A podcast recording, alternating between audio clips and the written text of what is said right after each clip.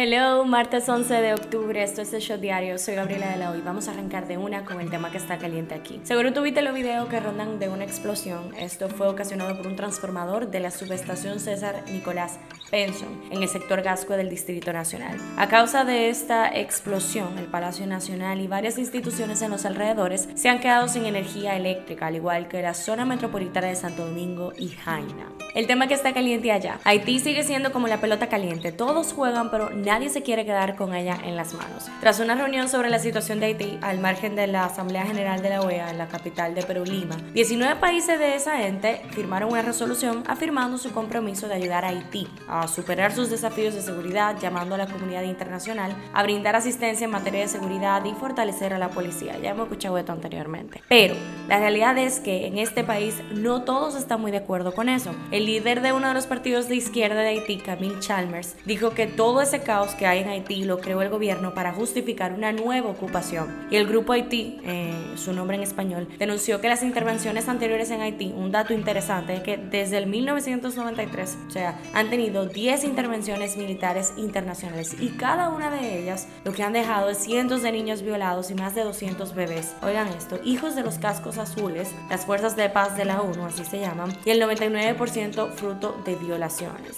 Savage. El Senado ha demandado que se anule la solicitud sobre ese despliegue. Esto es lo que está trending. Y en ese mismo tema, apoyamos firmemente el llamado urgente de Antonio Guterres de la ONU al despliegue de una fuerza internacional especializada para asistir a la policía haitiana en revertir la crisis humanitaria y de seguridad que sufre ese país. Hay que actuar ya. Haití no puede esperar más. Eso no lo dijimos nosotros, eso lo tuiteó el presidente Luis Abinader. Y lo que ha sido debatido en redes es que Luis Abinader dijo que no aceptará ninguna solicitud de refugio o ayuda humanitaria para quienes se sientan afectados en caso de que Haití sufra la intervención militar internacional. ¿Pensabas que ya no te íbamos a dar más mantequilla? Jeje, nosotros también. Los inversionistas de la compañía 3.14 Inversiones Worldwide, manejada por Wilkins García Peguero, ya no vamos a decir más su alias porque tú te lo sabes, denunciaron este lunes que no han recibido el pago de esta semana. Oh, sorpresa, como prometía la compañía. Según reportan algunos asociados de la empresa que no han dicho su nombre porque no quieren revelar su identidad, al local llegaron decenas de personas, las cuales no recibieron ninguna remuneración de su dinero invertido. Chan, charanan, chan, chan, chan. Una vez más se llenan las redes con fotos de un joven desaparecido y esta vez es Jesús Cuevas, reportado como desaparecido. Según las informaciones, fue visto por última vez el pasado jueves en el residencial José Contreras. La verdad que da demasiada impotencia ver estos casos y escucharlos sonar por varias semanas y más nunca. Si tú tienes alguna información sobre este joven, por favor, contacta al 849-409-1016. Como de peli, pero aquí mimito. Un presunto narco logró escapar de varios allanamientos realizados para su captura por miembros de la DNCD y el Ministerio Público en Las Terrenas, provincia de Samaná. El supuesto traficante fue identificado como Haris Almanzar Damián, quien tiene varias órdenes de arresto. Llegó por quien lloraban. A partir del 19 de octubre del 2022, la embajada norteamericana va a agilizar un poquito el tema de las citas para visa, así que esta abrirá citas adicionales para visa de turista B1 o B2 los miércoles cada dos semanas. Por ejemplo, el 19 de octubre abrirán citas para entrevistas de visa de turista para el periodo del 2 al 15 de noviembre. En las efemérides, el 11 de octubre se conmemora el Día Internacional de la Niña. Politicando un chin, ni petelao ni paquel, dice el presidente del Partido de la Liberación Dominicana, Danilo Medina, sobre el proceso de consulta interna que tendrá el próximo domingo el PLD para elegir a su candidato presidencial, que ya eso está ahí mimito. Y aunque no tiene preferencia, afirmó que está claro y seguro que esa organización política ganará las elecciones presidenciales del año 2024. Bien de seguridad y confianza. ¿Qué es lo que nos va a garantizar a nosotros volver al poder en el 24? Porque yo no tengo duda de que el PLD va ganar las próximas elecciones. Ninguna. El que no estaba muy claro ni muy seguro fue Luis de León, de la Fuerza Bochista del Partido de la Liberación Dominicana, que renunció a su precandidatura presidencial y pasó a respaldar a la ex vicepresidenta de la República, Margarita Cedeño. Un shot deportivo.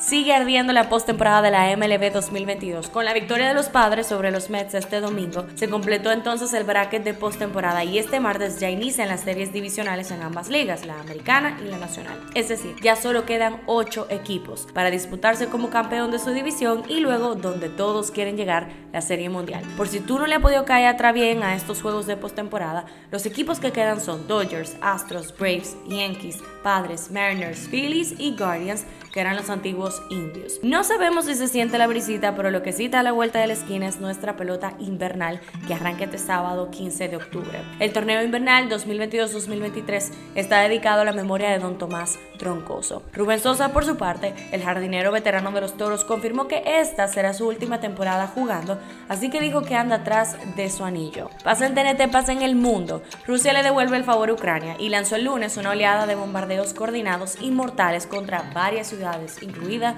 la capital Kiev en represalia por una explosión que destruyó parcialmente el estratégico puente de Crimea que te comentábamos en uno de los shots anteriores. Pero esto no se queda ahí. El favor se extiende. El expresidente ruso y actual vicepresidente del Consejo de Seguridad de Rusia, Dmitry Medvedev, aseguró que Rusia responderá al ataque terrorista del puente de Crimea atacado este sábado con la destrucción de aquellos terroristas involucrados. Por si tú pensabas que la oleada de bombardeo era la verdadera respuesta de parte de Rusia. En la farándula, la actriz y cantante mexicana Maite Perroni se casó con el productor Andrés Tobar y no solamente celebró su boda, sino que el evento funcionó como un escenario para el reencuentro de varios de los miembros de Rebelde, de RBD. Anaí, Cristian Chávez, Christopher Ockerman y Angelique Boyer dijeron presente en el día más importante de su amiga, sin embargo, los grandes ausentes fueron Dulce María y Alfonso Herrera. Este lunes se ha iniciado el nuevo juicio contra el productor de cine de Hollywood, Harvey Weinstein, en una corte de Los Ángeles. El acusado presenta 11 cargos de agresión sexual, incluyendo violación y sexo oral forzado contra cinco víctimas mujeres. Hashtag MeToo, el verdadero, y hashtag About Time.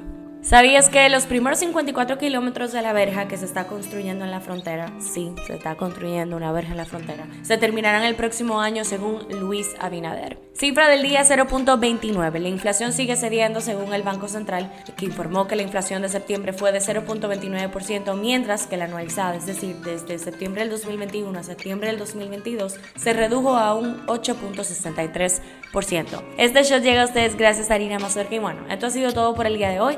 Recuerden seguirnos en nuestras redes arroba Faya Media para más actualizaciones durante el día. Nos vemos cuando nos escuchemos. Cuídense.